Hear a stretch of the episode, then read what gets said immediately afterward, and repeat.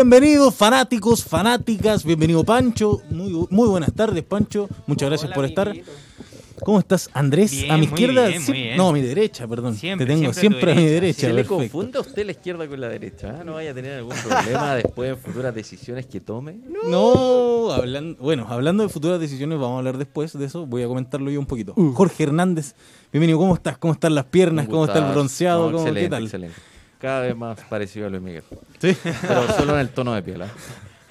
Perfecto. No sé, ah, quizá en, en algunos vicios puede ser. ah. Oye, eh, bienvenidos. Qué grado tenerlos de vuelta. vi Que, ¡Au! nos ponemos serios. Se me olvidó, se me olvidaba. Ojo, falta aquí un integrante. Sí, Nos ponemos serios. Una Es- sensible baja. una pieza fundamental en el equipo. Estoy, Yo creo que al nivel, a nivel de, de A nivel. Cristiano Ronaldo nivel hace muy poco atrás le dio coronavirus y no pudo participar de los partidos de su selección. A ese nivel, bueno, esta Sí, persona no sí, tiene coronavirus, aclarar. Ah, No Sí, tiene sí, los apps de Cristiano Ronaldo, no tiene el físico, no tiene nada de Cristiano Ronaldo. Solo se asimila. Se asimila al, al Solo, corte solo de el- pelo, es, la, es la comparación. al jopo quizás. Sí, no, al Jopo, le mete Jopo. Sí, le mete jopón. Así que bueno, saludos Nicolás, donde te encuentres, espero que, Que una bien. bonita tarde y que nos estés escuchando y compartiendo esta Este programa. transmisión. Oye, muchachos, ya saben, todos, todas, eh, pueden escucharnos a través de www.radiohoydeportes.cl y en Facebook nos pueden buscar como zonatécnica.cl y en Instagram igual. Nuestro hashtag es técnica con censura, ojo, estamos se censurados. cambió, se cambió Nos el censuraron, hashtag. nos censuraron. Mucho, Ya mucha no violencia en los audios anteriores. Pueden participar Mucha al WhatsApp. Mucho, mucha gente como tú, Jorge. La verdad. mucha gente como tú. Pueden participar a nuestro WhatsApp, el más 569 872 89606 Eh, yo quiero hablar, y me quiero poner un poquito serio, no sé si es serio. Eh, quiero hablar de los ídolos. Me parece que un ídolo es una persona que, que, se- que hace que su gente se sienta identificada con ellos. Esto pasó con. Esto, lo que está pasando en Perú es, es algo tremendo, es algo que, bueno, se destaca la prensa peruana, se destacan los futbolistas, se destacan todos en Perú. Y. ¿Y qué pasó en Chile? Me pregunto yo. Pleno estallido social allá en Perú y Pablo Guerrero sale con esta declaración. Estoy muy consternado por lo- por lo que está pasando en Perú. Hoy sentimos todo el desorden político. Lamentamos la pérdida de vidas humanas, personas desaparecidas y muchas heridas. ¿Quién es el responsable de esto? ¿Quién saldrá a dar la cara? ¿Quién le va a devolver la vida a los jóvenes? Renuncia Merino y váyanse todos de una vez. Bueno, esto fue antes de que eh, renunciara el presidente, el expresidente ahora de Perú.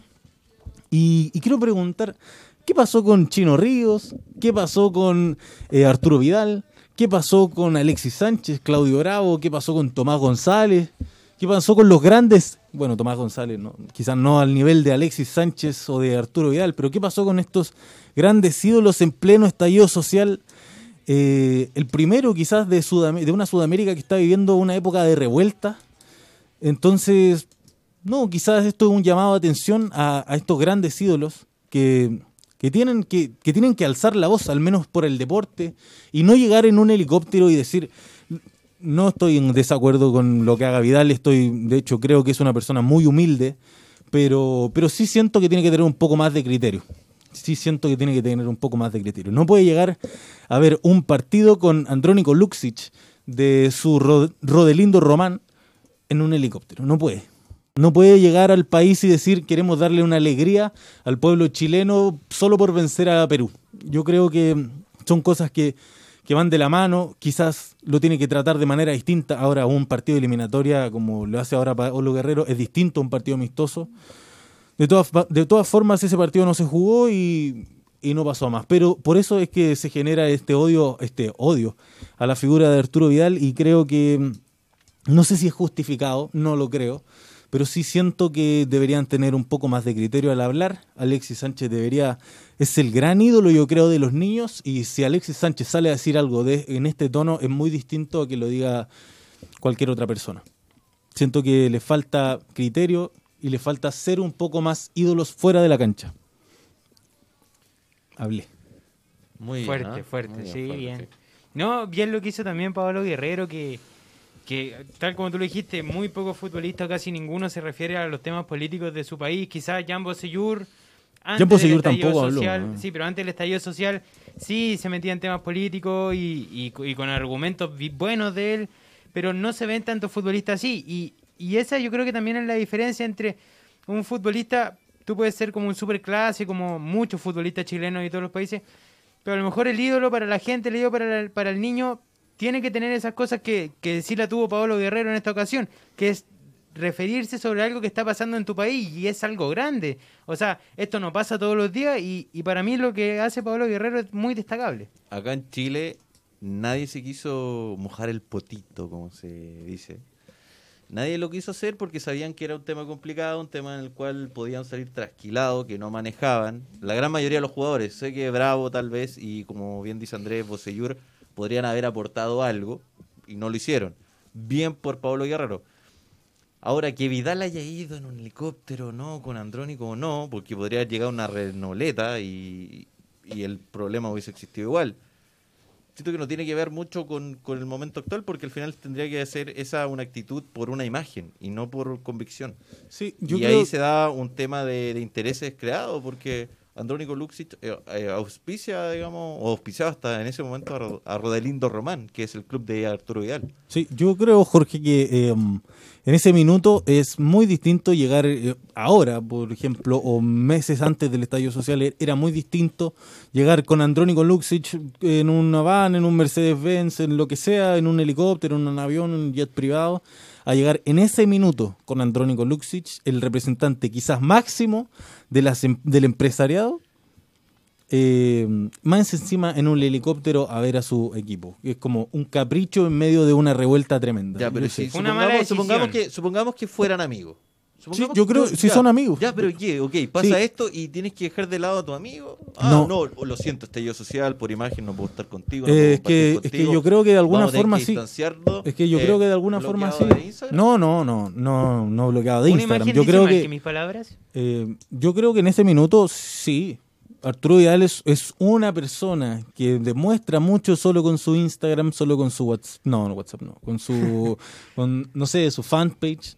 Yo No, creo no que son personas, es que son personas que están, están, eh, Que tú no puedes, no puedes hacer o no hacer cosas dependiendo de lo que piense la galera. po. no, no, no, no creo eso, no creo eso Pero tampoco, si pero, Tu argumento se basa en eso. pero estoy, estoy, Pancho quiere hablar. Sí, lo siento. ¿Tú crees Eh, que hay que hacer las cosas para la galería? No, no para la galería, pero sí hay que ser consecuente porque como tú, eh, figura pública, eres un medio de comunicación en sí. Entonces, como tú tienes una cantidad de X millones de seguidores, esa X cantidad de seguidores a la larga también replica lo que tú dices, haces y muestras en tus redes sociales, porque está eh, validado justamente por una red social. Entonces, eh, por ahí cuando uno dice, no, es que yo no debería hacer esto porque a lo mejor mis seguidores efectivamente no, no están de acuerdo, yo voy a perder tanto como seguidores como también voy a dar una mala imagen para el resto, porque eso se viraliza. Tienes una cuota de responsabilidad social, yo creo. Pero tienes Claro. que dejar de hacer entonces cosas que a ti te gustan o de las cuales puedes Pero- disfrutar o No. cuales te pueden generar beneficios personales Es que- por sobre, eh, digamos, No, Pero pero, es hay que- que ser proyectar una buena imagen. Hay que ser cauto. y- Cauto Es que y consciente. Yo creo, yo creo que, que es el momento y, y es también el elegir. Perfectamente Vidal pudo haber llegado en un auto particular al, al estadio junto con Luxic. Pero ¿por qué en helicóptero? Entonces son a lo mejor decisiones que, que ¿por qué en helicóptero y, y no en auto, no caminando? No sé. Pero a lo mejor son esas pequeñas decisiones que al hincha le molesta y a la galería le molesta. Y allá de él, si, si lo quiere hacer para la galería o para él. Tienes, tienes una cuota, siento yo que tienes una cuota de responsabilidad si- moviendo todas las masas que mueves, tienes esa cuota de responsabilidad social, sobre todo en un momento tan delicado como el que se vivió entre el 18, oh, me- 18 de 18 de octubre. octubre. Y lo siento, lo siento. Yo no tengo responsabilidad social. ¿eh? Eh, entonces, yo no con soy... La, con la cosa en la mano, ¿eh? Yo no soy. yo no soy de esas personas que le escribe Perkin a Arturo Vidal. Yo, de hecho, lo encuentro hasta estúpido. Yo creo que Una Arturo cosa, Vidal una cosa es una el persona. fútbol y otra cosa es Sí. lo que tú pienses como persona. Es una persona que no. Quizás no tiene asesores. No tiene asesores. Pero si él no, no busca, él se encontró con el tema comunicacional, pero no fue algo que él lo buscara. El Sí. tipo se dedica a jugar a la pelota, a hacer Me- negocios. no, yo fútbol, y, los, y lo entiendo Y- y perfectamente además, y, yo creo que es un de fenómeno. publicaciones no la Debe hace ser. él, la hace su representante. le dice, No publica sé. él. Mira, Ah, ¿sabéis qué? perdón que, que meta sí. la cuchara de vuelta, pero podría haber llegado con Juan Sutil si hubiese querido al, al partido. Pero el tema es el helicóptero entonces. El tema, El tema el es, tema es andar no, derrochando. sí. claro, el tema es Pero el si tiene un contexto. cerro de plata, ¿cuál es el problema? No se El- puede, es, es el entonces. contexto Pero en el que se está viviendo no lo el país, él. porque hubo, hubo mucha gente que durante el estallido social efectivamente comenzó a replicar de que no tenían plata para nada, y justamente al día siguiente llega Vidal queriendo darle la alegría al país en un helicóptero a ver un partido de su equipo. Entonces es como el nivel de ostentamiento máximo y de Pero falta de humildad, como todos- decía todos- Bruno. Pero entonces tendría que vivir de manera más precaria como para No, la no, realidad. no, No, tienes que vivir contextualizado. No estamos diciendo que, Pero si él que es vive criticar. realidad, Pero que tiene que vivir, bueno, pero tiene que vivir contextualizado, tiene que vivir de acuerdo al ¿Por qué tienes que contexto. ¿Por qué te tienes que reprimir? Yo eso de verdad No, no lo entiendo. no, es se estamos diciendo, no estamos diciendo que se tenga que reprimir. Estamos diciendo que en el minuto quizás sí era necesario que no lo hiciera. ¿Y, y por qué era necesario llegar en un helicóptero? Que él lo entiende. Pero ¿cuál Eso es no lo hizo nunca más. decisión? No lo hizo nunca más. Bueno, que trae Si consecuencias además como Arturo esta. ¿Tú crees, se movió por el tú país crees- en helicóptero. ¿Tú crees que Arturo a- iba a dar un Ar- paseo, Jorge, Jorge, ¿tú y- crees que Arturo Vidal si hubiera si tuviera la oportunidad de retroceder en el tiempo y no hacerlo, lo haría? Yo, Sí creo, yo, yo creo que. No, yo creo que no viaja en helicóptero. Por, eso. Por eso, por eso. Sí, o sea. No, se sí. compra una bicicleta. Eso es lo que haría. Yo creo que- yo creo que lo volvería a hacer. llega Pero no seamos Antonio extre- Luxic en el No seamos extremos, en el no- No, no, no, no, no, no. No, no seamos extremos. es- no lo volvería a hacer, siento yo. Porque es algo que no le trajo buena, buena fama. Siendo que es una persona muy humilde. ¿Tú crees que le importa a Arturo Vidal? Pero yo ¿Que la creo gente que lo sí. trate mal? Yo creo- Tiene 14 millones de seguidores en Instagram y el tipo puede hacer lo que quiera. Claramente no, no le importa tres carajos. Si, si el hecho de que lo traten de Perkin y toda la cuestión sea a la larga. Es- eh, incluso Publicidad, funciona como publicidad. publicidad. Exacto, él, él lo- siempre, ha, dicho, sabía, ¿eh? él siempre ha dicho que las críticas a la larga se ven en la cancha y en la cancha rinde. Un Sí, es fenómeno, que- es un que ese- fenómeno. Ese es el problema Y a mí, de la mira, gente. de verdad, te lo digo súper en serio. Para salir un poco del tema del helicóptero que me tiene bastante podrido ya, pero... ¿Te gustaría tener un helicóptero? Sí, fíjate. Sobre todo para comprar el pan. Qué cómodo sería. Para irse a la playa Mira, en plena mientras- cuarentena, ¿no? Mientras Sí. eh, Arturo Vidal rinda en la cancha y lo siga haciendo Sí. estupendo como lo hace, lo que haga en su vida privada no me interesa. De verdad que no me Es que interesa. esos son dos temas distintos. yo creo, Jorge, yo, mira, me va a decir que me doy vuelta la chaqueta y todo eso, pero yo creo No igual que tú. Ahora, yo siento que sí tienen una cuota de responsabilidad y ahí es donde debería haber sido un poco más cauto. Eso es. Bueno, vamos a dar inicio a. Vamos a empezar a hablar entre nosotros sobre otras cosillas. Vamos a. Voy a entregar el pase, voy a, voy a doblar el papelito. Eh, ¿Cómo fue tu fin de semana, Jorge? ¿Qué tal? Cansador. Cansador. ¿Cansador? ¿Y el ¿Agotado? Sí, no, también, la agotadísimo, pega que no... ¿Y tú, Andrés, qué, cómo estuvo el fin de semana? ¿Estuvo No, bueno, mucho, tranquilo? mucho chequeo médico, pero Chequeo bueno, médico. ahí mucho fútbol. ¿Fue el veterinario, amigo? Al veterinario. Sí, sí, che- chequeo de, al veterinario. Mucho fútbol entretenido fin de semana. Sí, Para mucho revisar la fútbol. próstata. No, no, Papá, eso es muy no, eso es muy eh, no, ese, Ese- ese, ese ese no era examen. lado, ese Ese, no era examen, ¿eh? ya, voy a partir con, eh, con la derecha, con la derecha, no por otra cosa, pero con la derecha. Arturo Andrés. Vidal, ¿es Luxic, ¿qué? No, ojo, Andrés Luxic, Cabeza. no es de derecha. Eh, Y, y- y me, me la complicaste. Bueno, mi, mi concepto es aplauso. Ahí, qué bueno. ¡Aplausos! No, mi- eh, ese aplauso y va de- dedicado a un jugador que es Eric Pulgar, que es, es para aplaudir. Tal como lo dice el concepto, es para aplaudi- aplaudir lo que hizo él, lo que hizo Martín Cáceres, lo que hizo Martínez Cuarta de... la República de Argentina. Pero de manera diferente.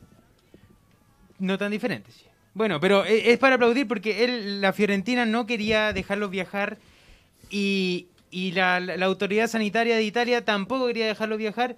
Y entonces, en un consenso, era que Pulgar y los otros dos jugadores de sudamericanos no podían viajar, pero estos jugadores se rebelan y Pulgar tiene que viajar más de 30 horas para disputar un partido. Tiene que viajar de Italia al- a Madrid, de Madrid a Londres. En Londres se retrasa su vuelo y de Londres a Sao Paulo. El vuelo que tenía en Sao Paulo en horas de la mañana del miércoles lo pierde. Y al perderlo tiene que esperar. Y como no hay tantos vuelos por esto del COVID, viaja el miércoles en la noche para llegar el jueves la madrugada a Santiago de Chile. O sea, son más de 30 horas de viaje para un futbolista. Que son muchas horas de viaje para al otro día ponerse la camiseta de la selección y jugar. Yo lo encuentro admirable y es lo que todos los jugadores debiesen hacer. Yo, yo creo que todos los jugadores de Chile lo harían. Yo creo que, que tienen esa como ese estigma, esa, ese corazón, esa garra que, que diferencia a los jugadores chilenos, pero es para aplaudir. Además, después tiene un solo entrenamiento, igual es como regalón de rueda, por así decirlo, siempre es titular con, con Reinaldo. Y esta vez yo creo que no lo defraudó y jugó un muy buen partido frente a Perú. Sí, perdió algunos balones, pero estuvo en todas las jugadas de ataques de Chile. eh, corría, corrió un montón Eric Pulgar hacia atrás cuando Chile perdía la pelota.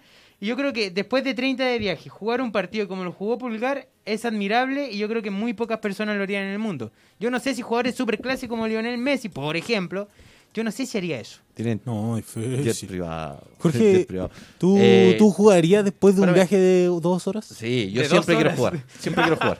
De hora y media, dos horas, tres horas.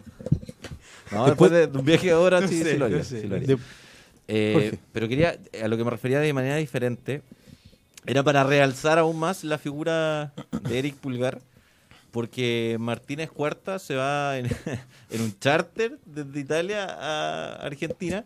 En cambio, Eric Pulgar tuvo que hacer toda esta travesía No, de y 33 cara horas comiendo humilde. Horrible, lo que podía comer. Durmiendo Eh, pésimo, se seguramente. perdió muchos vuelos por el tema de que tenía que hacer los, los, los testeos de, de COVID y el, el, el hisopado. El, Entonces- el- el desagradable. ¿Cuántos hisopados se mamó Eric Pulgar en el pase? Se mamó. Pulgar- Literalmente se mamó. ¿ah? Pulgar, Pulgar ya tuvo coronavirus. Y según los expertos, Vaya, uno no. puede tener coronavirus No, dos veces. viejo, es, es muy destacable. Mira, tuvo coronavirus. Se mamó un viaje de, de 30 horas. Durmió como la guarifaifa. Comió seguramente terrible. Entrenó una vez y jugó No, como jugó. Y el día jueves, eh, Guillermo Maripán, otro seleccionado chileno, sube a su historia de Instagram eh, un video sobre que el masajista está haciéndole masaje, obviamente, a Eric No, creo que son eh, quiroprácticos. Creo, Bueno, creo que son yo no me manejo quiroprácticos. tanto con los masajes. Y bueno, decían que Eric Pulgar había llegado tieso. El día jueves tieso de estar tanto rato sentado. Y, y eso, ¿qué le pasa a Jorge Hernández hoy día? Estoy aquí atento escuchando la información que nos entrega Andrés Cabeza. No, no, y, y ¿Se hablando? sí, no. Está hablando. Efectivamente. ¿Lo lograron? Bueno, esos son los aplausos para, para Eric Pulgar, pero tú lo dijiste que Martínez Cuarta viajó en charter para Argentina. ¿Y por Sí. qué Eric Pulgar no viajó Oye, en charter a Santiago? Ordinaria la organización de Sí. la NFP. Podrían por último haberse puesto de acuerdo, pagar la mitad del charter cada uno, Martínez. o, o- o con, con, con Uruguay, y no sé, llegaban a Buenos Aires y de ahí lo, lo iban a buscar. Claramente. Pero una organización Sí, mucho sí. mejor. Oye, si se organizaban para robar plata en algún momento, todo. ¿Cómo no te podías organizar para poder propia, organizar un, viaje, un, un vuelo de un punto a otro? ¿Cómo va a ser tan complicado? Sí. Defi- bueno, deficiente, ¿ah? como siempre. Bueno, voy a, te voy a dejar al último, Jorge. Te voy a dejar al último hay porque tú eres tremendo. Tú eres tremendo. Yo voy a. mm, eh, voy a darle un poquito de crítica al, al asunto. A pesar de haber ganado. Y Bruno critica Banca. todos los programas, ¿eh? Banca, banca. Yo creo que eh, en estos partidos, en estos últimos tres partidos de la Copa, de la Copa, De las de clasificatorias. las eliminatorias a, a Qatar 2020, se ha demostrado un poco, 2022. 2022, ah, y bueno, viene un poquito desconcentrado. Sí, mm, ah, feliz pero desenchufado. Oye, bueno, como decía, creo que los segundos tiempos son, como el primero, son demasiado importantes. No podemos re- regalarlo así como si nada, como si fuera como si fueran los últimos 10 minutos y regalémoslo, total vamos goleando, no sé. Eh, es necesaria una banca, siempre es necesaria una banca. Ahora, Reinaldo Rueda tenía en su banca a jugadores como Rodrigo Echeverría, que no le ganaba a nadie, Pablo Barra, que tampoco le ganaba a nadie. Entonces yo, ahí es donde me digo, donde pregunto, ¿qué pasa, Jorge? Yo no he dicho nada, estoy escuchando. ¿Cuál es el problema? Uno de mis gesticulaciones. Eh, siento que le pasa algo muy parecido a, a lo que podemos ver en el campeonato nacional, obviamente con un nivel mucho ¿Me deja, me deja continuar antes de...? No, pero me estás preguntando y ahora me quitas el pase. Ya, adelante, adelante, escucho. eh, es donde yo, yo creo que el segundo tiempo es terriblemente importante. Yo creo que de- es incluso más importante que el primero. Porque ¿qué pasa si no estaba Claudio Bravo en el minuto 40, en el minuto 43? Al, que le- al finalizar el primer tiempo. finalizar el primer tiempo que, que se pega ese tapadón, yo creo que monumental ante Ruiz Díaz. ¿Qué pasa si no estaba él? Perú se te venía encima, porque de ahí en adelante eh, Chile no le encontró la vuelta. No le encontró la vuelta, no agarró la pelota, eh, Pulgar se cansó y ahí fue donde ya eh, la selección perdió totalmente el control del juego. Y yo creo que es demasiado importante, es demasiado importante tener una banca decente. No sé, eh, Alexis Sánchez no, no debería haber jugado. Siento que esos 10 minutos finales fueron Igual innecesarios. Tuvo el sí, pero fue innecesario. Fue innecesario. Iba ganando 2-0 en el minuto 80. Quizás era más interesante haber visto un poco más de Carlos, haber visto un poco de Carlos Palacios. Pero, pero en una banca no puedes tener, no puedes tener a un jugador como Rodrigo Echeverría que no realmente no tengo nada personal contra él. ¿ah? No es intrascendente seguramente en mi vida y lo será en el futuro. Pero Rodrigo Echeverría realmente es mejor que Ignacio Saavedra. ¿Es mejor que Ignacio Saavedra? Eh, no. Eh, por último, Ignacio Saavedra ha tenido mucho más roce internacionalmente. O sea, Católica está jugando Copa Sudamericana y Saavedra lo ha hecho bien. Si, si lo comparamos en ese aspecto con Rodrigo Echeverría, es mejor Saavedra. Igual Echeverría es más, es más mixto que Ignacio Saavedra. Pablo Parra, ¿le ha, eh, eh, ¿le ha visto a alguien algún partido que ustedes digan, oye, Pablo Parra, cómo juega, lo que juega, tremendo? Y si, alguna Rueda. vez, y si alguna vez lo hizo, fue en Cobrelo o en Segunda División. Yo, yo sí estoy de acuerdo con la nominación de Pablo Parra. Por, por lo... Uno. ¿Qué? Sí, eh, yo estoy de acuerdo con Pablo Parra. Con, con- es que justo se pone a hablar y yo dije, ¿qué, qué, te está- qué te está pasando hoy día? la gente. Sí, hoy día no, no Uno sé. no puede hacer nada, tiene que estar ahí. Bueno, para hacer la corta, Pablo Parra se ganó esta nominación en un microciclo. No, no me hablé. Fue el mejor del último Sí, microciclo. sí. Bueno, mira, sí, premio, mira, ¿no? si es el mejor del microciclo, estando, fue el mejor del microciclo, no estando con los mejores.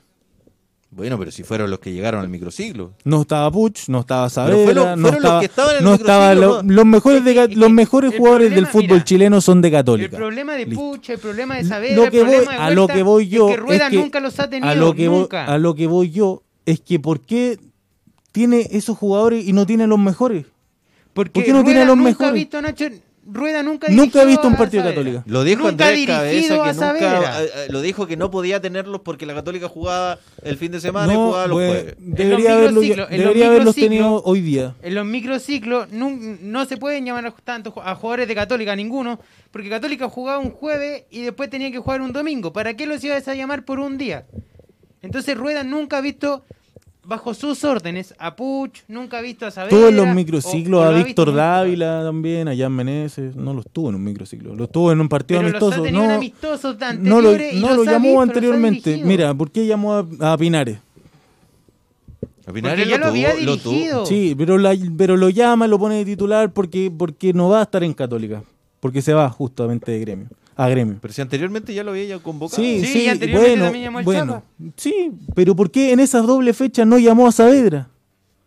No lo Mira, tuvo, a. Chapa no lo tuvo en un microciclo. Mira, mira, para mí... no, para- no es justificación. Yo Chapa- estoy, yo solo- el Chapa, el Chapa lleva años en la selección, No es muy estoy- distinto al caso de Saavedra. bueno, hazlo debutar. Pero, pero- es que A Carlos Palacios lo tuvo en un microciclo. lo tuvo en un microciclo. A Saavedra, un ¿cuántas veces lo ha tenido? un microciclo. Para mí Saavedra es el mejor mediocampista No. de, de- Ya, por eso, por nacional. eso, por eso. Pero ¿Qué estás no defendiendo? ¿Qué estás defendiendo? Yo te estoy diciendo Yo que estoy Rueda no diciendo ha visto que- los jugadores de Católica, nunca los ha dirigido. ¿Cómo los va a llamar y los va a hacer debutar profesionalmente en una eliminatoria si nunca los ha tenido? Yo ¿Cómo que- Saavedra? que hay Por un eso sesgo mismo. personal de Bruno ¿Cómo? Cordero Mira, porque Saavedra son malos. es un Pero espera, espera, espera. No, no, no, no, no, no estoy diciendo que son malos. Estoy Eso lo dijiste, no lo dijo, recién. Ya, sí, son malos, sí, son malos. En comparación a Saavedra, a Puch, son malos, ya. de- Sí, son malos, son, pero si son malos, ¿por qué los tienes? ¿Por qué no tienes, por qué no tienes mejor banca? Listo. Eso es la, esa es la crítica que estoy haciendo. ¿Por qué no tienes mejor banca? ¿Por qué no asumes que Pablo Parra no es tan bueno? Listo, si no es tan bueno. Bueno, No tiene después- tanta proyección. eh, igual eh, cada entrenador tiene sus gustos personales. Sí, tiene, pero tiene sus que- regalones, por así decirlo. Y, Pero hay lo jugadores que no te gustan gusta. Pero no Pablo gustan, Parra, y Pablo. Parra no ha estado en todos los microciclos, estuvo, estuvo en el último, estuvo en el último microciclo, ya, listo, fue el mejor, se entregó con todo, felicitaciones. Pero no, no es más que cualquiera. No es más que ninguno de los de Católica. Sí. Catuto sí. Rebolleo también Yo tiene un poco ganado. Listo, Mira, eso eh, es lo que eh, estoy diciendo. No estoy diciendo que no debería, que, que, no, que se mueran, no estoy diciendo eso. Mira, yo estoy de acuerdo, No pero si hay que buscar estar- una explicación a esas nominaciones, son las que yo te dije delante. Sí, que me la dé rueda. Que me la dé rueda. Rueda dijo que no hablaba ¿Pero de ¿Por qué Rueda tiene que andar dando explicaciones a 20.000 personas? O sea, de partida, Rueda tiene que darle No es dar a explicaciones. 17 millones de personas más encima a los periodistas que hinchan las pelotas. No, no, esa. No, yo creo que siempre tienen que dar explicaciones sobre ¿Pero todo por si da qué? ahí- ¿Tú crees que el gerente general de cualquier empresa tiene que dar explicaciones por las decisiones que toma, por quién contrata, quién no contrata y por qué lo hizo? Eh, no, pero teniendo quizás el, car- el cargo tan público como o tan Ya, expuesto como Reinaldo Rueda. exposiciones. O sea, esto pasa por qué tan expuesto estás y cuánto te puedo exigir o no, porque estoy eh, pudiendo no. ver tu trabajo. No, no, no, para nada. Es todo lo contrario. De hecho, yo creo que no le, estás exi- no le estamos exigiendo. Eh, tiene que hacerlo no sé, me, me gustaría que este nivel de exigencia, no lo digo por ti, Y lo digo está en tan general, enojado que va a decir su concepto. eh, existiera a nivel político porque creo que eso sí es mucho más relevante. Sí, si va o no va obviamente, bueno, pero nosotros somos un programa de si yo no te deporte. estoy- No te, estoy reprochando a ti eso, te estoy, estoy haciendo un comentario. Y precisamente, Y, y sin el pase del y conductor. sin el pase del conductor. No, porque no se lo quería dar, no. Que la agarre. Eh, yo, mi concepto es apoyar. A la banca de la selección chilena. Apoyar porque Chile tiene la mejor banca. Porque nunca había visto una banca así. No, no, no. Eh, rápidamente porque me dicen que estamos cortos de tiempo. Apoyar porque considero que en esta pasada Reinaldo Rueda, más allá de que tuvimos un deficiente segundo tiempo, Sí, eso lo, lo vamos a comentar que después. se viene repitiendo ya de los últimos partidos y que nos perjudicó, pero que esta vez lo pudimos abrochar de buena manera. Los jugadores que, que puso, sobre todo con una pieza importante y fundamental que, que faltó en el equipo desde la titularidad como Alexis Sánchez y el ingreso de Jan Menezes fue muy positivo. Yo creo que nadie pensó que Jan Menezes iba a rendir como lo hizo y Orellana, pese a que eh, tuvo bastante intermitente en el juego, participó y fue importante en, en la fase ofensiva que tuvo Chile en, en el primer tiempo. En el, segundo, en el segundo tiempo el equipo decae completamente, no podemos agarrar la pelota y ahí eh, considero que, que los cambios que hizo, digamos, con, con las nominaciones, eh, no fueron acertadas. Y de eso va a sacar le- lecciones. De eso va a sacar lecciones seguramente. Eh, pero también hay que entender que si. Yo de verdad creo que Rueda no es que no quiera llamar a Ignacio Saavedra porque sea malo. Tampoco creo que los jugadores que fueron citados en esta nómina son los peores, ni son malos, porque cada uno trabajó duro para llegar a donde está.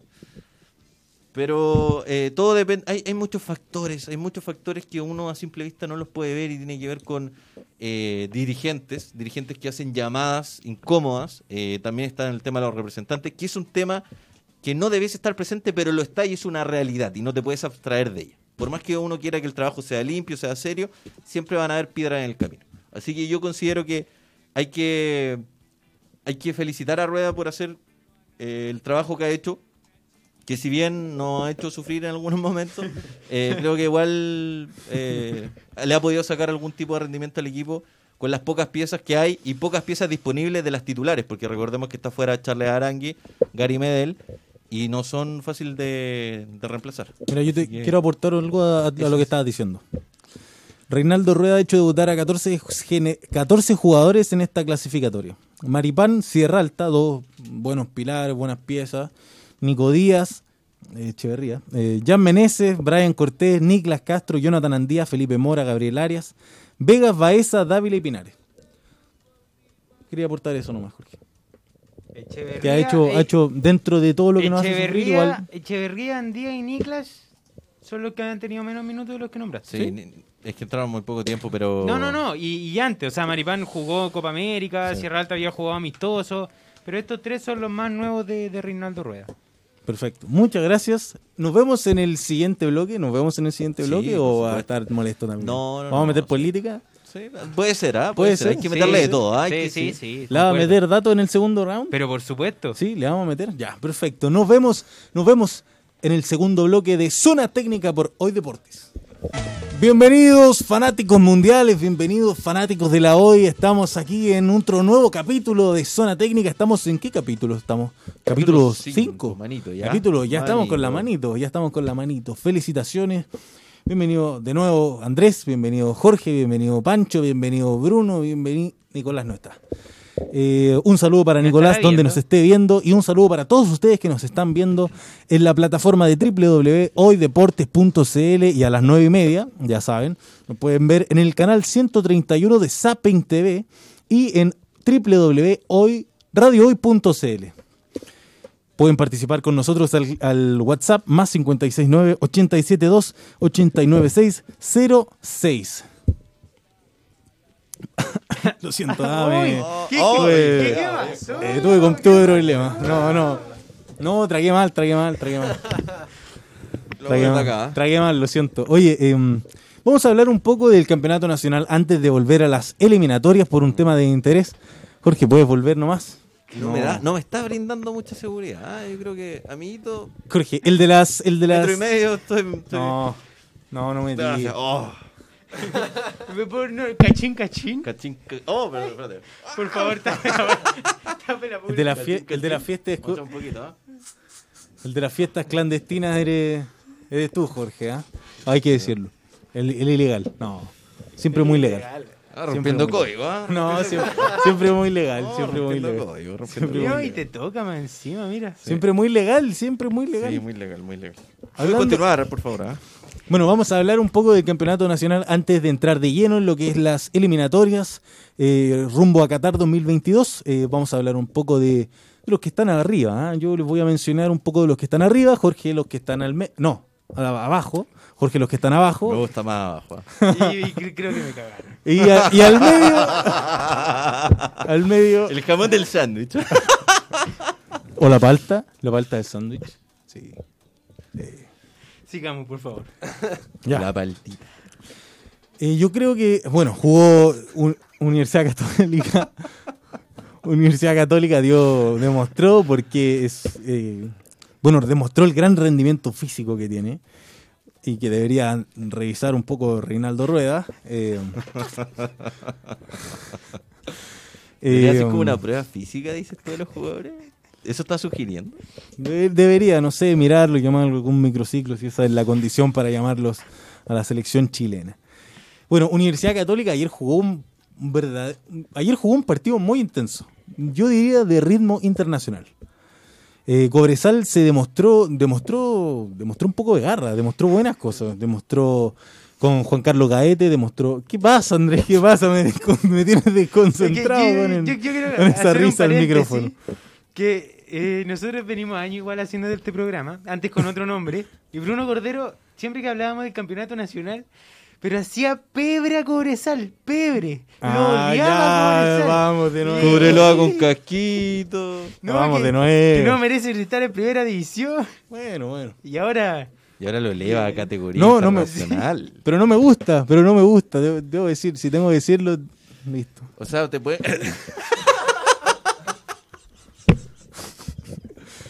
Este programa humorístico ya no. Adelante, por favor, ya, verdad. No estoy pudiendo continuar. ¿ah?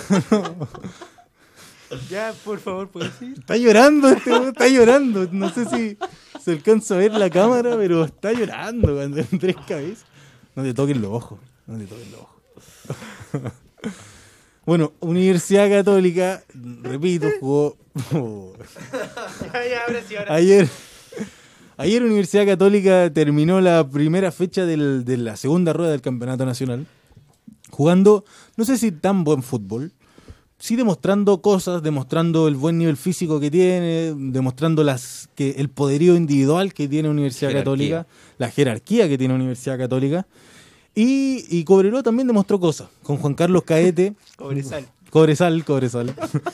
Eh, demostró buenas cosas. Juan Carlos Gaete demostró ser un, un gran puntero, uno de los grandes puntos altos del fútbol chileno. tipo, si ese tipo practicara la definición, uf, sí, sería tremendo. Eh, eh, Cañete, Cañete, que jugó un buen partido, Cañete que jugó un buen partido, fue anulado por momentos por Saavedra. Ahí es donde yo me pregunto por qué Reinaldo Rueda no ve este tipo de partido y dice, no es necesario que esté en un microciclo, podríamos hacer una excepción. Bueno, hay detalles que quizás hablaremos más adelante. Ojalá poder conversar esto con el señor Rueda en algún momento. Sería ¿no? interesante, Imposible, sería imposible. interesante, más, más imposible. L- imposible. La utopía. Eh, bueno, y también jugó eh, Unión Española, que jugó con Unión La Calera. Yo voy a hablar de la parte de adelante, ustedes van a hablar de más atrás. Eh, ah, pero antes, para La terminar el tema católica, eh, Gaete, el delantero de Cobresal, debiese trabajar por obligación el tema de la definición. O sea, son Sí, jugadores sí, que. sí, hay- sí. Hay jugadores que fueron grandes goleadores y que la trabajaron. O sea, por ejemplo, Caselli Sí. no era al principio un gran goleador. Y después empezó a trabajarlo, lo dirigieron, le dijeron que tenía que hacer la definición a los palos, mejoró mucho su puntería. También lo hizo Esteban Paredes. Entonces hay que complementarse. Y es joven, tiene 23 años, 24 Tiene una años. velocidad impresionante. O sea, Sí, sería tiene muy completo. Otra bueno, cosa que yo lo haría trabajar, importante. eh, También, el físico quizás. Hay que decirlo, no tiene quizás un físico privilegiado ayer- para ser un extremo que es constantemente golpeado. En el partido de ayer eh, sacaron a Gaete y Cobresal se vino abajo. O sea, Cobresal no atacó más en el segundo tiempo después que sacaron a Gaete. Y ahí va lo tuyo, y va lo tuyo, que hay que trabajar lo psicológico, lo físico y la Lo definición. Yo creo que si, igual un jugador con todas esas características estaría jugando ya en Europa, pero... Pero yo creo que él tiene proyección para eso. Sí, sí. Y, y- y, digamos, de trabajarlo tendría una proyección bastante importante lo- a lo que es nivel selección. Ya fue llamado a la Sí. selección de... Y de gustó Rueda. mucho en los jugadores que juegan en Europa. Lo dijeron que era como muy muy parecido a lo que ellos encontraban, no, no, no, no en la parte física, sino que en la velocidad que tiene Sí. eh, O sea, a los eh, jugadores europeos. No es Sería una velocidad para campeonato nacional. Sería interesante verlo quizás en el fútbol argentino. En el fútbol argento. Bueno, también jugó Unión Española con Unión La Calera, dos grandes equipos que pelean en la parte de arriba. Eh, Unión Española fue, no sé, se encontró un con tiempo un, y un tiempo. Se encontró con una Unión La Calera media dormida en el primer tiempo y, y de repente, de repente entró Tomás Rodríguez y, y explotó. ¿ah? No había hecho un gol en el campeonato nacional y Hizo hizo, dos. dos. Y podría haber hecho el tercero. Yo Yo no, no sé por qué no le pega el penal Tomás Rodríguez. Yo, Tom. yo no yo no hubiera entregado el penal. Jorge, tú que eres delantero de estos de estirpe, de raza, ¿tú hubieras entregado el tercer penal? ¿El, el penal? No. Es que, es- El es- 9 es que el 9 es egoísta. ninguno de los dos es El nueve. 9, el 9 egoísta, el 9 siempre quiere los goles, el 9 nunca te va a dar un pase, pero no tiene que ver con un tema de que sea mal compañero, tiene es que ver que- con que su función es hacer goles y está siempre pensando en el gol, más que en el asistir. Es que yo, De creo, todas que, yo creo formas- que, que ahí pasó algo, porque si hubiese estado Nicolás Stefanelli, que es quien patea los penales de Unión La Calera, que lleva como cinco penales convertidos, yo se la entrego por, por una cuestión como de, de capitanía, por así decirlo, de que él es el dueño de los penales y está bien. Pero entregársela a Jason Vargas, que no había pateado un penal en este campeonato, Quizás fue es ahí donde a mí me entra la duda por qué no, no le pegó Tomás Rodríguez, que viene eh, encendido, que había hecho dos goles, que podría hacer el hat-trick. Pero los penales a veces pasan también por un tema de confianza. Yo creo que también lo Eh, mismo. Quizás se lo entregaron por, por- para recibir una cuota de confianza. Luciano Agüet no pateó el penal de la No, Católica, por ejemplo. ahora los patea San Lo patea Pedri. San Pedri porque eh, hubo un fin de semana Pero y entre creo- semana que, que- que, perdió dos penales y yo creo que perdió la confianza. Eh, pero en ese caso, muy bien lo de Agüet porque San Pedri hace el gol y el primero que lo va sale a buscar la pelota y a celebrar es Agüet. Eso te habla de la madurez que a lo mejor no tienen otros jugadores que pierden los penales. Pero yo, es que siento que eso va súper bien hasta que te come el ego. Porque yo creo que la mayoría de las veces eh, la persona no tiene la confianza, pero lo quiere patear igual, porque si no se va a sentir menos en comparación a un compañero. Pero tener la grandeza de asumir que, ¿sabes que yo no estoy en la mejor condición? Patealo Sí. tú. Eh, Habla de compañerismo, de que confías en el otro, en que hay una unión de equipo, porque, como te digo, hay casos donde los jugadores igual no entregan los penales por miedo como a perder su posición, y eso tiene que ver más con el ego que, que con ser realista con tu momento actual. Hablemos un poco de, de la, mm, del futuro. ¿Nos tienen que hablar del futuro? ¿Te gusta hablar Pedrito del futuro? Angel. ¿Sí? ¿Te gusta hablar del futuro? No, no mucho, no, mira, no, no, siendo esto y cortito, no mucho porque no sé qué va a pasar en cinco minutos más, entonces creo que es una pérdida de tiempo. Me gusta Perfecto. más vivir el momento, más carpe diem. Más carpe diem. Entonces no, le pregunto. No le preguntamos. Sí, sí, sí. Bueno, fuera de esta eh, dinámica. dividamos. Yo lo puedo eh, escuchar, ¿ah? Ya. hagamos un podio, les tengo que hacer un podio, no no Sí, me digas que no, por favor. Que no. Si me dices que no, ya- No me digas que no. Ya, Ya. eh, les tengo que hacer un podio. Bueno, sí, vamos eh, el, el- del tercero en adelante. Yo creo que tercero puede quedar Unión La Calera, la verdad. Concuerdo. Yo siento que Unión La Calera demostró en este partido con Unión Española que quizás no le va a alcanzar para los dos frentes. Le falta quizá una buena banca. Yo creo que siempre es importante ah, tener una buena banca. Yo a veces me da la sensación de que que se ha repetido en los campeonatos anteriores, que hay eh, equipos que se ven muy sólidos y cuando ya te empiezan a quedar 6, 5 fechas, la tabla se empieza a mover de una manera y se empiezan a meter equipos y se te puede meter Antofagasta, se te puede meter incluso la UA, un Chile 3. Sí, Entonces, sí, sí. sí. eh, me refiero que al, eh, las últimas seis fechas es una montaña rusa. O sea, un- un- una semana un equipo está aquí, después está acá y, y se vuelve todo más parejo. Pero la, uni- la Unión La Calera, yo la veo, si es que no es peleándole el título a la Católica, segundo, pero no bajo de ahí. Siento que la Unión se puede caer. Yo creo, lo demostró el, partido contra la Unión Española en el primer tiempo. Sin Andía y sin Vilche, que ya no fue la misma Unión la calera de, de todos los partidos anteriores. Entonces yo creo que si... Tampoco estaba Seymour para el partido contra Unión. Entonces yo creo que si se le lesionan algunos jugadores, que va a pasar, porque hay mucha seguidilla de partidos, yo creo que por ahí puede pasar el... A lo mejor que Calera se pueda caer en algunos partidos, y ojalá que no lo haga, y ojalá que... A la participación Eso. internacional. Y ojalá que internacionalmente estén sus jugadores a pleno. El segundo puesto, yo creo que. mm, El segundo puesto, Andrés. Creo que concuerdo contigo. ¿Unión Española? ¿Unión Española? Sí, sí. Yo no, no dije Unión Española. No, no, pero ¿ibas a decir eso? No, Te, te de miré con hecho, una cara No, de no, Unión iba a decir Española. eh, O'Higgins. Jorge. Colo Colo. Eh, veo a la Católica muy sólida, o sea, el primer lugar inamovible. Todo esto son supuestos, obviamente, no, no es que Claramente. a pasar esto. Sí, mira, la apuesta perdí mucha plata. si no soy la mejor, no soy la persona idónea para poder dar este tipo de respuesta, pero voy a hacerle empeño. Católica primer lugar, Unión La Calera segundo y la Unión queda tercero. Yo creo que Unión, Unión tiene muy buen funcionamiento. Mira, Muy mira, bueno. mira. Mira, yo voy a decir quizás eh, todo lo contrario a lo que pensás tú, Jorge. No sé si voy a ganar también la apuesta, soy bastante malo también. eh, ¿Quién tiene éxito acá en esta mesa? Oh, Yo, yo, yo. Este. Tengo un éxito en las apuestas. Bueno, yo creo que eh, Unión, yo creo que está complicado el panorama para, para los tres. Es difícil, se le viene complicado, se les viene a dos de ellos con, con fútbol internacional y partidos difíciles, no la tienen, no la tienen fácil.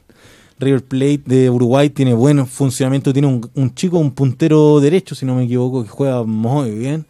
Y eh, Unión y Unión La Calera que juega con un fut- con el fútbol colombiano, juega con Junior, Pues, de con Junior Barranquilla. de Barranquilla, está complicado ahí. Junior que a- ayer ganó 3-0. Ah, Eh, no me acuerdo quién.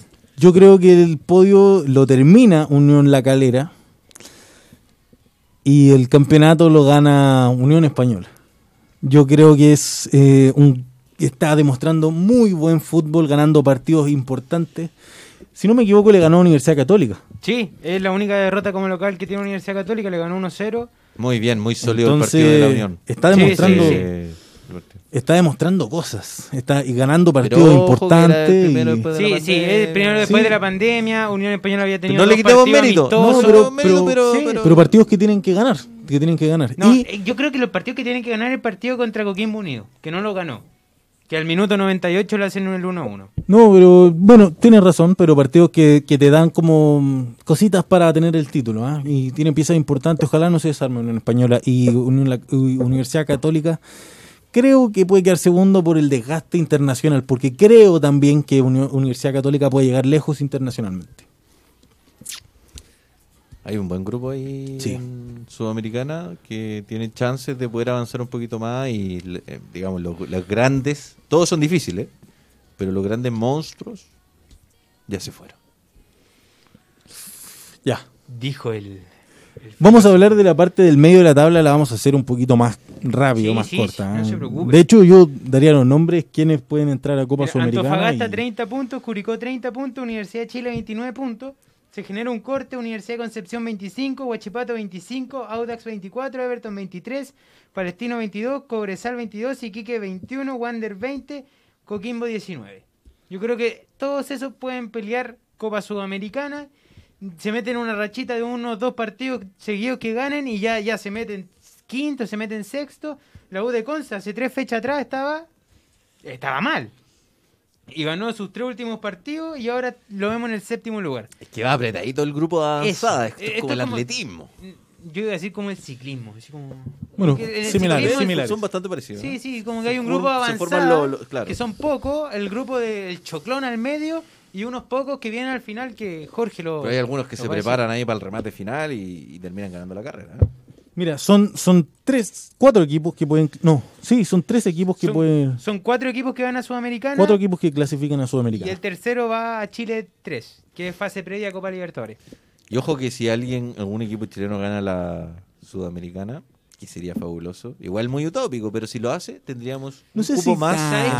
No lo sé, no lo sé. Porque como en América se copia tanto lo de Europa, en Europa, si sale campeón el Barcelona, no es que le den un cupo más a la Liga Española. Creo que sí. Creo que acá en Aquí, Sudamérica aquí sí en así. Sudamérica no sé si esa regla se cambió o no. Bueno, es que acá copiamos las cosas mal, entonces yo creo que no está escrito ese como ese, ese artículo. artículo. Bueno, yo creo que eh, de- dentro de, de los equipos que pueden, siento yo, entrar a pelear la Copa Sudamericana, siento que Antofagasta tiene cosas que demostrar. No me gusta, de verdad, no me gusta el equipo, pero siento ¿Te que Cobreloa... equipo del fútbol chileno? Me gustan. es que gustan lo que voy a decir, lo que voy a decir, no, quizás no cae bien, no, no me gusta Cobresal, pero sí con el partido que demostró ayer. Libérate, hombre, di lo que piensas. Pero No, con el partido no- que demostró no- ayer, Cobresal, para la galería. Cobresal puede, puede hacer cosas. Siento que Cobresal puede entrar a una Copa Sudamericana y, y quizás representarnos de buena Mira, forma. Co- no, Cobresal no sería igual, mal. igual puede sacar ventaja por la cancha. Sí. Sí, O sea, sí, no digamos tanto público, como en el porque hay 90, bien pero tres personas ahí, pero me refiero que por el tema de altura sí. eh, puede... En un no, partido contra Corinthians en la Copa Libertadores 2015 o 16 se hubo un apagón como de 20 minutos en el estadio El Cobre y después se solucionó rápido, sí, las deficiencias del fútbol en la vuelta chileno. se comieron como 20 goles, sí, pero... Bueno, pero... Bueno, eh, yo creo que Antofagasta, bueno, Antofagasta siento yo que es de lo más eh, claro quizás para pelear eh, los cupos a Copa Sudamericana. Puede pelear también Universidad de Concepción, viene mostrando también buenas cosas, sus laterales son tremendos. Cecilio Waterman, si está prendido también es tremendo. Eh, quiero ver a Cobresal y Coquimbo unido metiéndose en Copa Sudamericana. Coquimbo que está también en Copa Sudamericana este año en competencias internacionales. Sí. Juega Y contra Sport Huancayo. JJ Rivera ha hecho, lo ha hecho bien, Sí, hay sí. que decirlo. Muy bien. Dame, Andrés, tu- tus cuatro nombres a pelear los, los cupos de Sudamericana y después pasamos a Jorge. Yo creo que lo- los cuatro que están ahora, ¿ah? Antofagasta, Curicó, U de Chile y no sé si la U de Conce. Ahí se entran a pelear muchos equipos. Es que esta tabla es tan cambiante.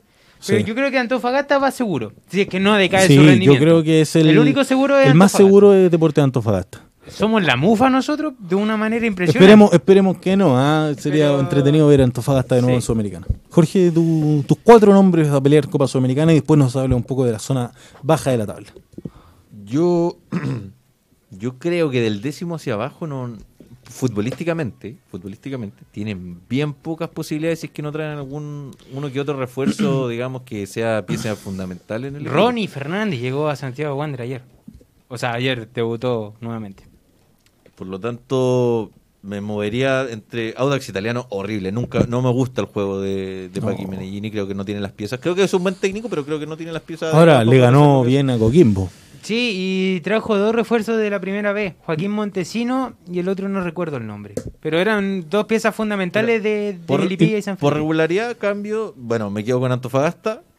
Cambio a la U de Conce por Huachipato, Curicó y la U de Chile. Eso se me cuenta. Bueno, no te lo vamos a discutir, ¿eh? porque estamos cortitos en el tiempo, ¿no? Jorge, Bueno, tengo una noticia, una noticia. eh. Notición. Hay mucha gente que, que va a quedar impactada con esto. no, Colo Colo perdió otra vez. ok, Bueno, De alto impacto tu noticia. de alto impacto. eh, perdió 3-1 con Palestino. Un palestino que venía con técnico nuevo. Ex Colo Colo el técnico. Colo José Luis Siesta. Eh, Colo Colo venía de haber ganado un partido que le dieron una cantidad de tribuna al triunfo de Colo Colo 1-0. eh, que hace el- eh, de, de hecho, el gol eh, Es al minuto 92, ahí a los choques. Iván Morales. Iván Morales como sacándose esa mufa por todo el tiempo que estuvo cortado. Y hubo un- una gran participación de Maxi Falcón. Falcón. Que en este partido la verdad que anduvo, le costó mucho entrar en Anduvo ritmo, regular. igual que a todo el equipo. Eh, Yo creo que ese partido palestino eh, con, con Mao Jiménez y con Villanueva. Carlos Villanueva y César Cortés, los tres tienen muy buen pie y se comieron el medio campo y Colo Colo no pudo hacer nada desde esa zona. Yo creo que ese, ese mediocampo de Palestino entra a pelear de lleno de los mejores mediocampos del fútbol chileno en el último tiempo. Súmale a César Faría, que es el que te da la rusticidad, si se puede decir. Sí, y, no, y tiene trayectoria también César Faría, entonces estamos hablando de un buen medio. Agustín Pero ojo, ojo que, Eso, César Agustín era el técnico de la- Bolivia. la- ojo que hubo, hubo mucha diferencia entre el partido que Colo Colo juega contra Antofagasta, que llega, co- llega eh, tenía como 14 remates al arco y 8, perdón, 14 eh, disparos a puerta y 8 al arco, donde Nacho González tapó una cantidad de goles. Fue extraño ese el cambio de fútbol Entonces, del primer una de este partido con depresión Antofagasta y Palestino. impresionante y, y terminamos ver de ver un, un- un pobre y triste espectáculo y bien por Palestino que venía digamos hace seis venía de seis derrotas de seis derrotas consecutivas entonces ganar y ganar la Colo Colo que y le gana bien. Y, y por el momento en que está pero es Colo Colo igual y, y ganarle con técnico nuevo no bien. No, y es que es extraño ver este partido porque el partido pasado Colo Colo le ganó a los de arriba, le ganó a Antofagasta y viene y pierde 3-1 le estrepitosamente. gana jugando bien pese a que fue Eso, eso. 1-0 pero juega bien, juega bien dentro de lo pobre que ha sido el campeonato mejor de- de- uno de los mejores partidos del del año del año el mejor partido del año que tuvo Colo Colo ahora Sí, lo, sin duda. lo malo de Colo Colo es que sus rivales directos ganaron ganó Higgins ganó Deportes La Serena que se, se le acerca a Colo Colo y esa, esa parte también esa parte de la tabla también se aprieta un montón entonces yo creo que hay que empezar a preocuparse porque Sí, a Colo Colo todavía no siente la presión. Todavía están con que son los mejores del Chile, que en la Copa del 91, qué sé yo. Y no se están dando cuenta que ahora el reloj de arena se invirtió. Pero y el tiempo y ya te van quedando partidos menos. No próximos partidos para ganar. O sea, ya te quedan 17 partidos. Colo Colo en estos momentos 16, estaría jugando una liguilla Partido de la pro- promoción. Eso contra Santiago Wanderers. Santiago Wanderers que le ganó 3-2 en el duelo de la primera rueda. Entonces, es, No, complicado. dentro, dentro de todas las falencias que tiene Santiago Wanderers, creo que tiene una cuota de superioridad con, con Colo Colo en su regularidad. Oye, pero Blandi, ¿hasta cuándo? ¿Cuándo, ¿cuándo va a jugar Blandi? Blandi. Blandi lo vamos Sí, a pero dejar lesionado hasta... como tres años. Y va a quedar hasta el segundo bloque que Pero quizás se Parragué, a- Parragué hizo o sea, la asistencia. No, no me hables de Parragué, no me hables de... No, puede ser que lo, lo más destacable de un goleador sea dar un pase. Sí, O de alguien que trajiste como goleador, al menos. bueno. Bueno, es algo más. En el próximo bloque vamos a seguir hablando esta vez de las eliminatorias del partido contra Perú, del partido contra Venezuela. Y bien jugó Chile. No trajimos las poleras, se nos olvidó. Uh, era Quizás- la Y, cábala. y ir a la cábala. Era la cábala, era la cábala. Lo siento. No, es que a lo mejor si, si le ganamos a Venezuela va a ser la cábala solamente venir antes de la fecha doble con la camiseta. Sí, Y puede ¿eh? ser. Puede Vamos, vamos a ver cómo, cómo, cómo rueda esta selección con rueda. Nos vemos en el tercer bloque de Zona Técnica por hoydeportes.cl. Bienvenidos muchachos, muchachas, hinchas, fanáticos, Jorge, Andrés, Pancho, bienvenidos todos. Eh, estamos en el tercer bloque ya de, de Zona Técnica, en un bloque donde vamos a hablar de- del, del partido contra Perú, de, de Chile, Eh, vamos a hablar del partido, en la previa del partido contra Venezuela. Vamos a abrir el WhatsApp por ahí, vamos a abrir el WhatsApp y vamos a hablar en... Todo esto lo pueden ver claramente en Zapping TV, en el canal 131. ¿Tienes Zapping TV? Tengo zapping, funciona increíble. No se cae. Es rápido, ¿no? Se cae rapidito. Es rapidón. Sí, No, no se cae. ¿Es como. Juan Carlos Gaete o no se lesiona tanto? ¿Es No, como no, Jambo no. Seyur o no? Es que, es, que, es, Potente. que, es que no, es que ¿sabes por qué no es como Juan Carlos Gaete? Porque la definición, la cámara, excelente. Perfecto, perfecto. ¿Cómo salió jugando? Eh, también nos pueden ver en www.radiohoy.cl y ya estamos en vivo eh, todos, los, todos los lunes de 17 a 18.30 en www.hoydeportes.cl. Vamos a hablar eh, entonces rapidito del partido contra Perú. Partido extraño. Partido ganado pero extraño. Jorge Hernández. Para mí no fue extraño. No fue Siempre extraño. confié en el señor Rueda, no confié en que íbamos a ganar. Para ser honesto, no confié en que íbamos a ganar, pero confiaba en que el señor Rueda tenía preparado algo, algo dentro de su mente, algo que nos pudiera favorecer. Pero ¿qué tiene preparado el señor Rueda? Regaló un segundo tiempo, los goles fueron, Mira, no sé, hay no. gente que le encanta, le fascina, le excita ver la mitad del vaso vacío. A mí me gusta más ver la mitad del vaso lleno. Sí, no pero hay que hacer eh, críticas, hay que hacer críticas Sí, la- siempre la crítica constructivas, hay ser- que mejorar La las crítica cosas. constructiva no existe. Hay ¿Es crítica mejorar. o no es crítica nomás? Sí, hay que mejorar cosas. Eh, siempre, todo es perfectible. Como diría un personaje, eh, amigo Piñera. Eh, Amigo. Hermano, cuando, cuando hermano, Alexis amigo. Sánchez queda fuera del partido, al menos como titular, todos quedamos Fríos, fríos, helados. fríos, así, uh, ya, ¿por qué? Complicado. Porque el partido se veía complicado. Se veía un Perú mucho más sólido por funcionamiento que Chile. Chile muchas dudas. Venía con estos dos acontecimientos anteriores que han pasado en los partidos, que digamos que en los minutos finales no había podido aguantar. Y resulta que, contra todo pronóstico, es un equipo que va a presionar muy arriba al rival.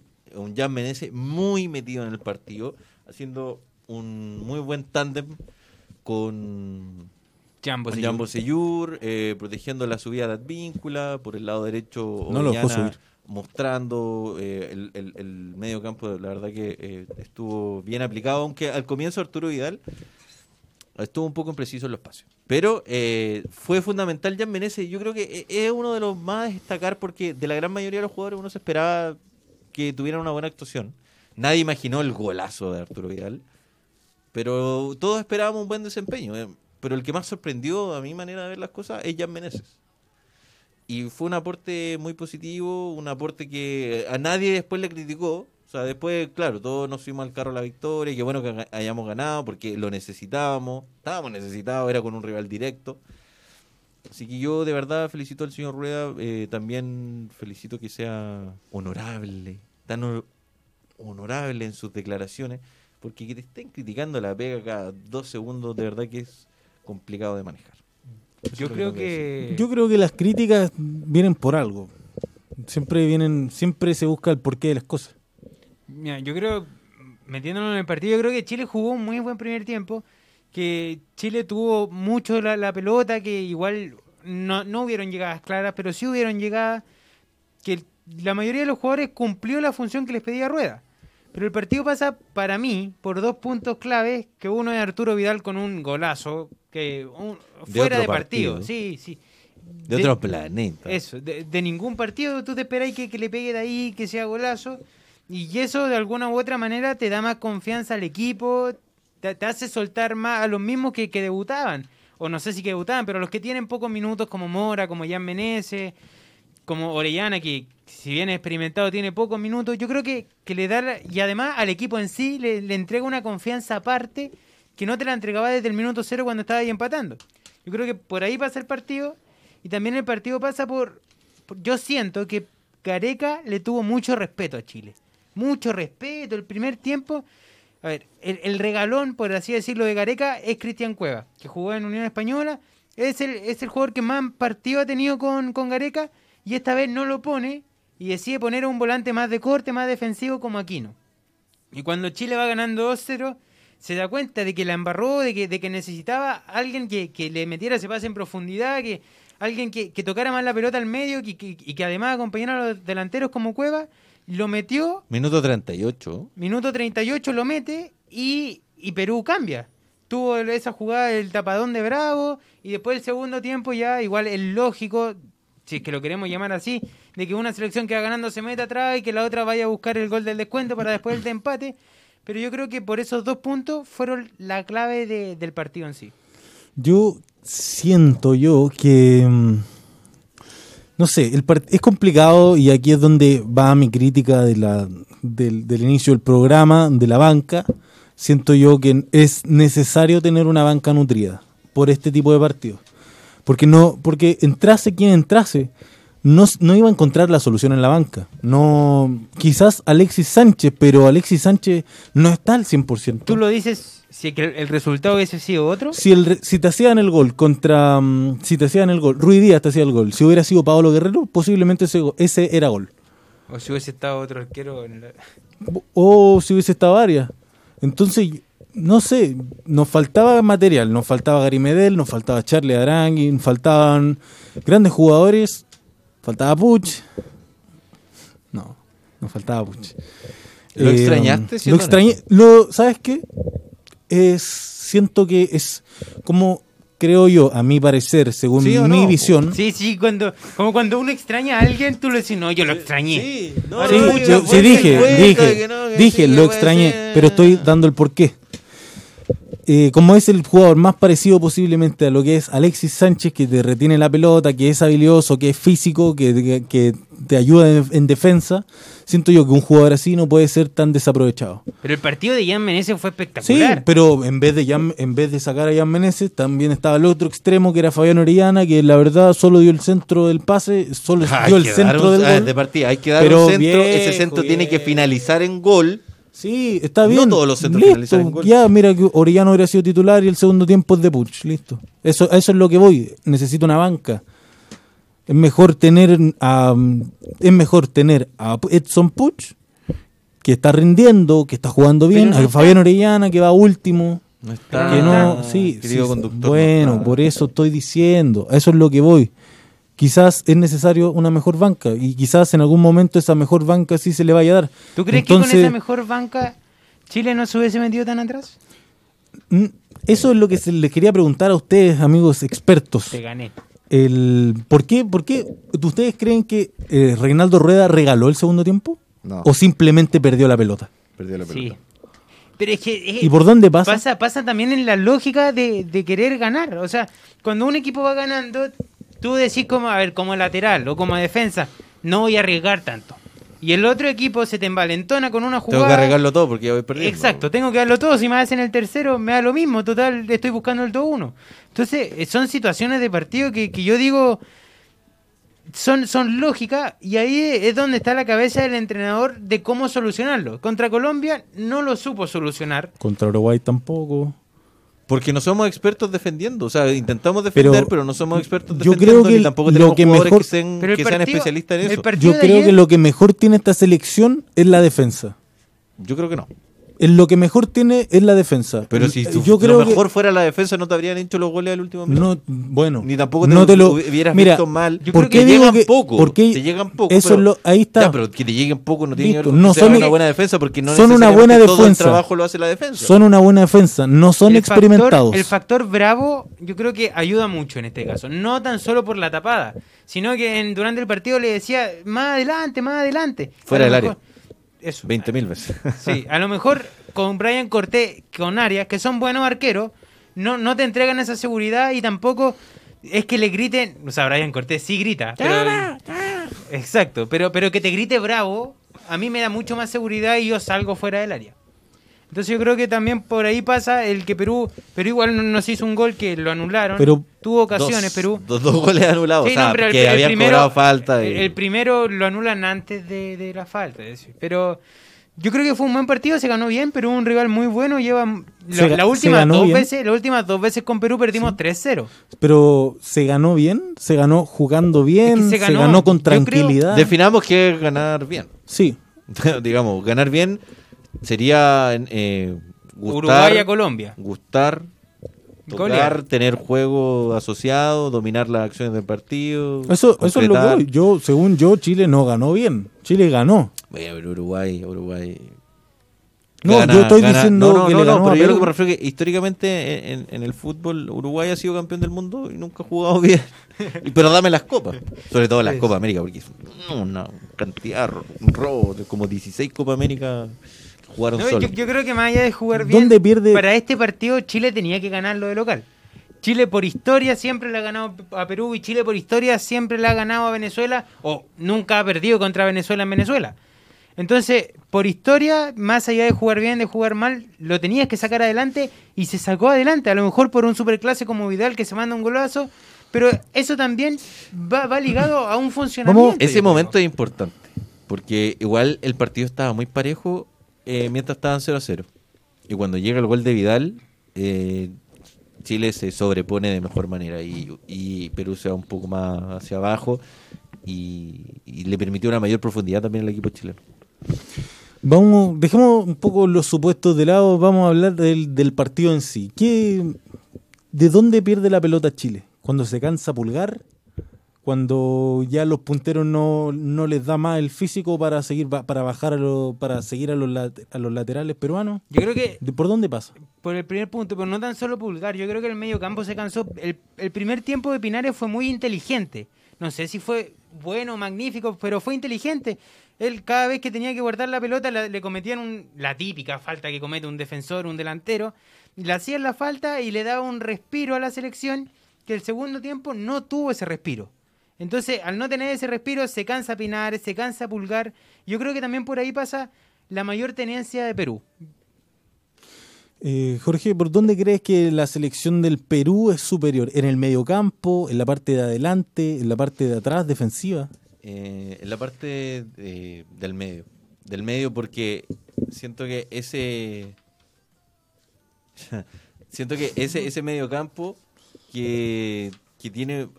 Yo, yo lo quiero ayudar. Cuevas, Y lo quiere ayudar el amigo. Por Cueva. Por favor, la cámara. La camarita amiga.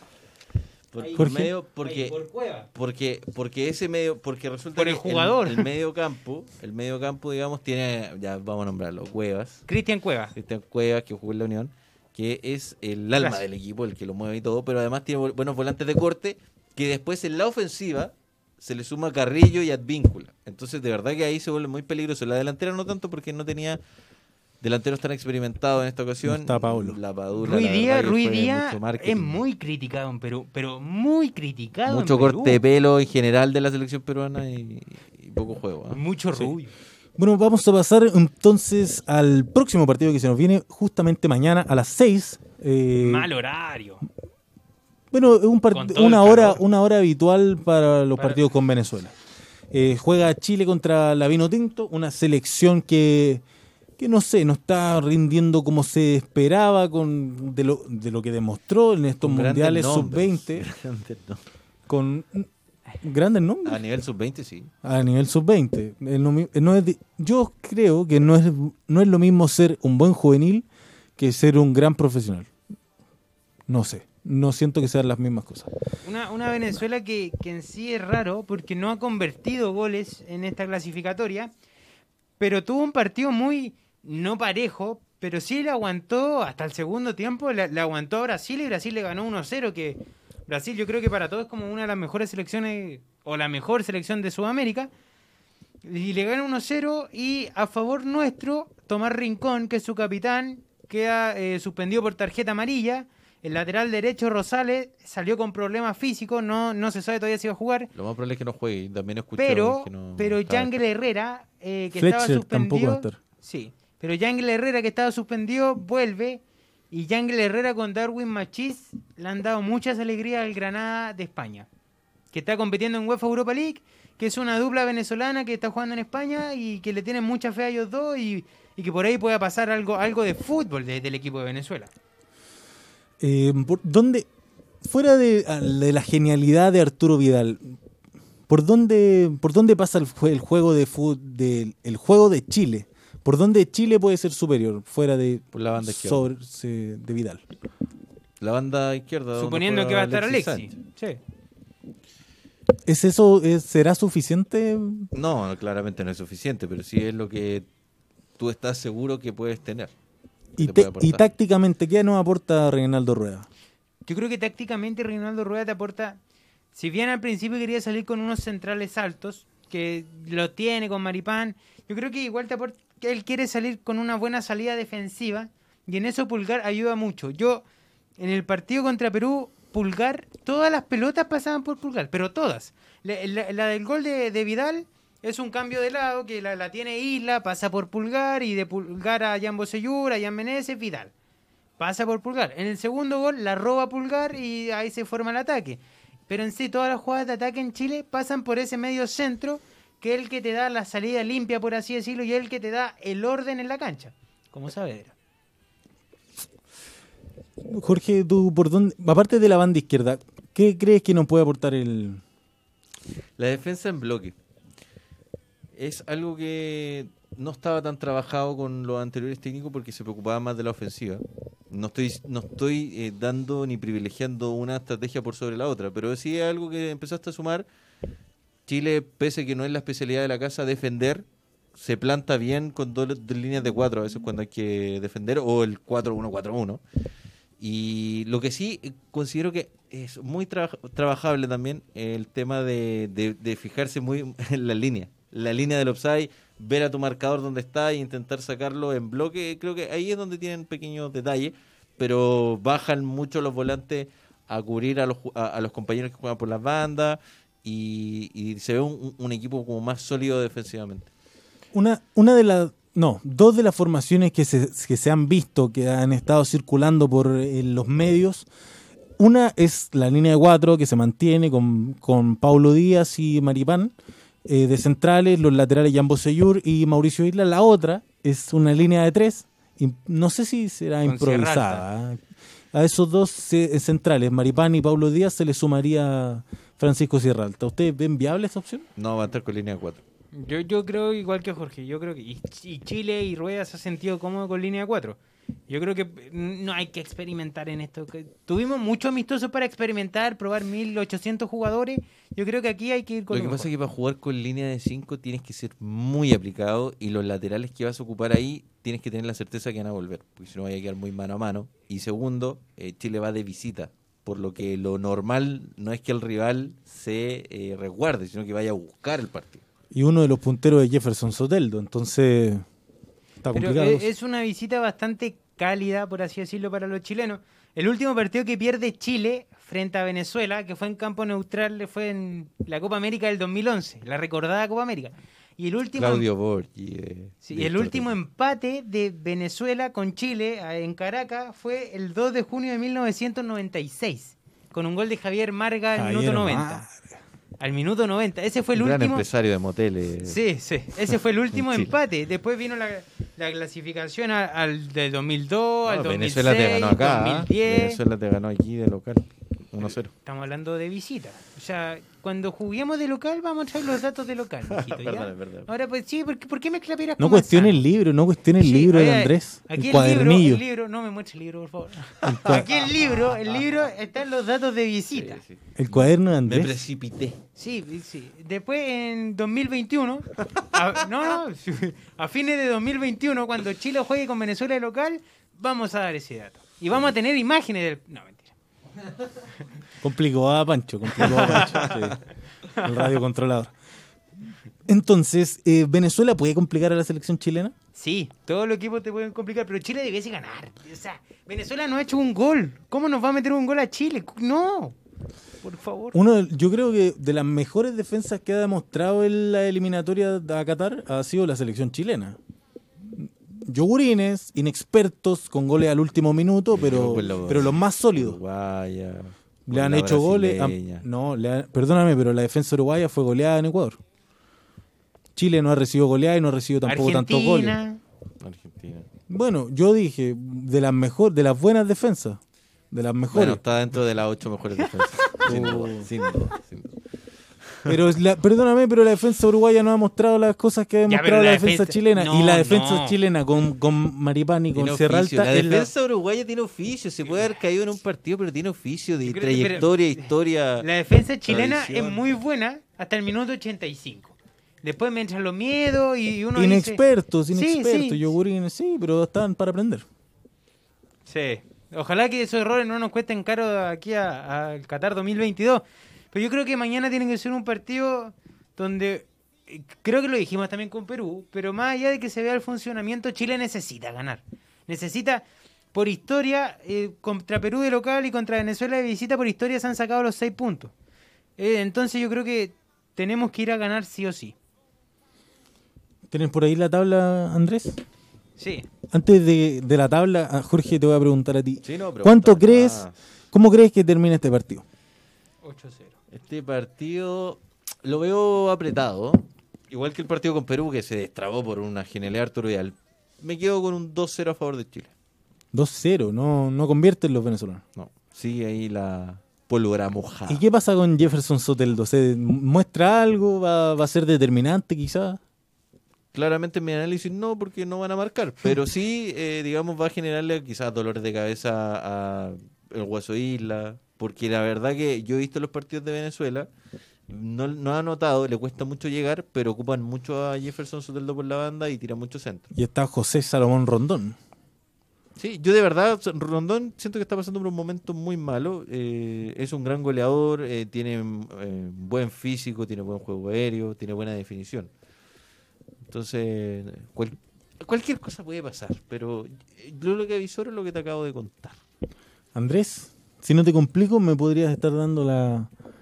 la si no, dame un resultado. Si te complico, dame un No, no, resultado. no, sí, sí lo tengo, lo tengo todo acá. Es que, quería ver si había jugado los 90 minutos Rondón frente a Brasil. El cuaderno, el cuaderno. Muéstrame el cuaderno. ¿Cómo va la, clasific- la eliminatoria? perdón. Bueno, mira, ¿pero ¿no querés que te dé un resultado? Después me lo das a ver.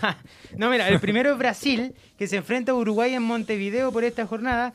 El segundo es Argentina, que, que va a jugar a Perú, un Perú que, que, está muy complicado por la situación política. Segundo con siete puntos, el tercero Ecuador con seis, que recibe a Colombia en casa. El cuarto Uruguay con seis, que ya dijimos que recibe a Brasil. El quinto Paraguay con cinco puntos, que recibe a Bolivia. Sexto, Chile con cuatro puntos. En estos momentos Chile fuera del Mundial. El séptimo, Colombia también con cuatro unidades. El octavo, ahí se genera un corte. ¿ah? El octavo, Perú con un punto. Y Venezuela y Bolivia nos han sumado en esta clasificatoria rumbo a Qatar. ¿Cómo se está dando la lógica? Yo Chile creo- debería ganar. ¿eh? Sí, Chile debería ganar. Y el mejor resultado que le puede convenir a Chile, ya sacando una calculadora que no me gusta sacar, es que Argentina le gana a Perú. Y, Sí, y- porque ahí y- se divide la tabla. Ecuador le gana a Colombia. Y sí, sí, como que se genera un corte en la tabla de que Bolivia y Venezuela sigan abajo. En, perdón a los amigos venezolanos y bolivianos que no escuchan, pero esta es la pequeña calculadora para Chile. Yo creo que Chile va a ganar 2-1. Yo, 3-1. yo también. Yo me la juego por un 3-1. Sí. Creo que de nuevo va Alex, Arturo Vidal va a ser determinante, lo que me encanta, pero a la vez pienso que puede ser complicado. Sí, yo creo que le falta un gol olímpico a Arturo Vidal ya. A esta altura es lo que va faltando.